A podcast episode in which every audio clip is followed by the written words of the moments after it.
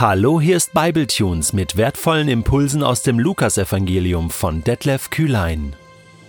Der heutige Bibletune steht in Lukas 12, die Verse 35 bis 40 und wird gelesen aus der neuen Genfer Übersetzung. Haltet euch bereit und sorgt dafür, dass eure Lampen brennen. Seid wie Diener, deren Herr auf einem Fest ist und die auf seine Rückkehr warten, damit sie ihm sofort aufmachen können, wenn er kommt und an die Tür klopft. Glücklich zu preisen sind die Diener, die der Herr wach und bereit findet, wenn er kommt. Ich sage euch, er wird sich einen Schurz umbinden und sie zu Tisch bitten, und er selbst wird sie bedienen. Vielleicht kommt er spät in der Nacht oder sogar erst gegen Morgen. Wenn er sie dann bereit findet, wie glücklich sind sie da zu preisen. Ihr könnt gewiss sein, ein Hausherr, der wüsste, in welcher Stunde der Dieb kommt, würde nicht zulassen, dass in sein Haus eingebrochen wird so sollt auch ihr ständig bereit sein, denn der Menschensohn kommt zu einem Zeitpunkt, an dem ihr nicht damit rechnet. Vor lauter Schreck fährst du hoch. Was war das? Hat es da an der Tür geklingelt? Du guckst auf die Uhr. Sieben Uhr morgens. Du liegst noch im Bett. Stehst langsam auf, reibst dir die Augen. Da klingelt es nochmal an der Tür. Oh ja, es hat geklingelt. Du gehst runter, gehst an die Tür, machst auf, und dein bester Freund steht vor der Tür und du denkst, hä, warum so früh? Und der sieht auch noch so verdammt gut aus, der hat sich in Schale geschmissen. Piekfeiner Anzug, eine Fliege und plötzlich fällt es dir ein. Dein Freund schaut dich ganz verdutzt an. Was ist mit dir denn los? Bist du nicht bereit? Heute ist mein großer Tag. Ich heirate und du bist mein Trauzeuge und du denkst, oh nein, gibt es irgendwo einen Knopf, den ich jetzt drücken kann, um mal kurz zu verschwinden und mich zu duschen und mich anzuziehen und bereit zu sein, um jetzt mit ihm mitzugehen zum Standesamt? Mann, oh Mann, was wäre das peinlich, oder? Nein, sowas darf nicht passieren. Sowas darf einfach nicht passieren. Das schreibt man sich dick in den Kalender.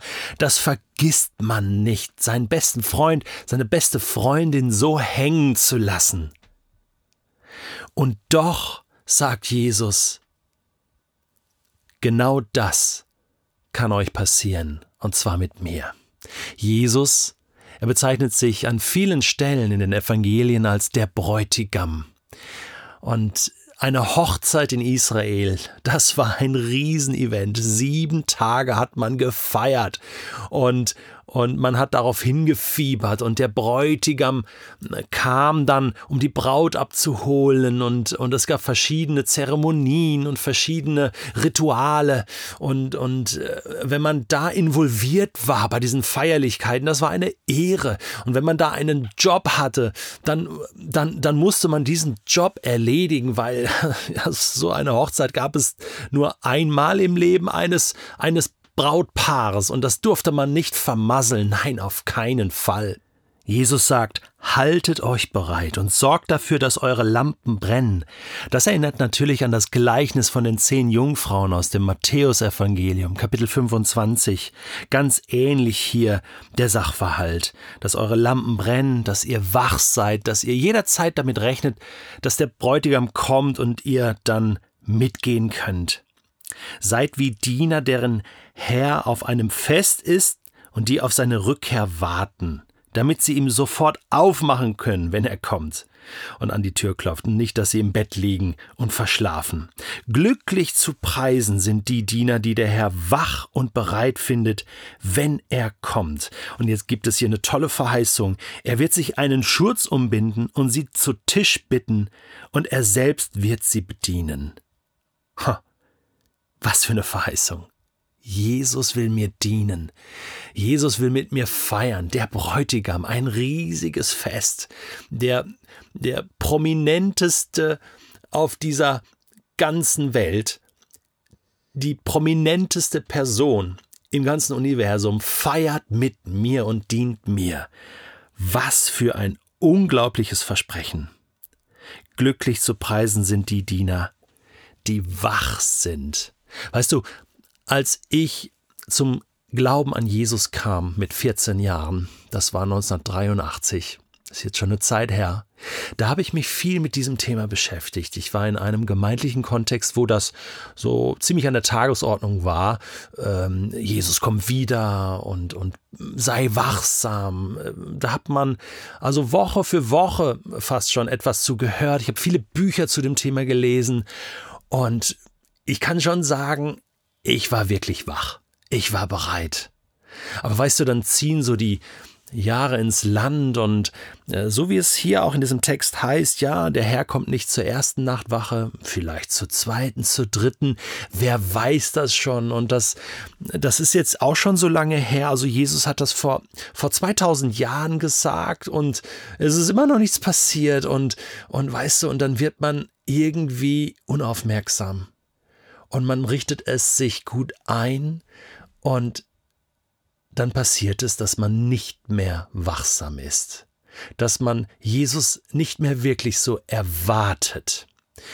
Es gab damals ein Lied, was ich gehört habe als Jugendlicher, da heißt es in einem Refrain, ähm, ich bete laut, Herr, komm doch wieder und denke leise, jetzt noch nicht. Ja, ich weiß, ich soll beten, Herr, komm doch, so wie es in der Offenbarung ganz am Ende heißt, der Geist und die Braut sprechen, komm, Herr Jesus. Und leise in mir drin, auch wenn ich es nicht zugeben will, denke ich, mm, es passt mir eigentlich nicht. Weißt du, ich, ich habe noch so viel zu erledigen. Und ich möchte meine Kinder noch groß werden sehen. Ja, äh, soll das denn heißen, dass sie bei Jesus nicht groß werden können? Soll das denn heißen, dass das irgendwie schlechter sein muss, wenn Jesus wiederkommt? Nein, natürlich keine Frage. Wenn Jesus wiederkommt, dann dann geht's erst richtig los und das wird ein Riesenfest und äh, nichts Schöneres als das, aber irgendwie wird das in meinem Alltag überschüttet und es führt dazu, dass ich unaufmerksam werde und nicht mehr wachsam bin.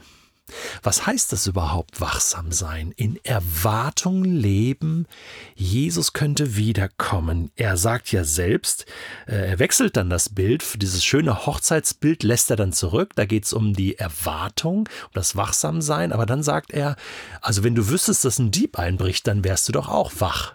Dann wirst du bereit sein, oder? Ja, definitiv.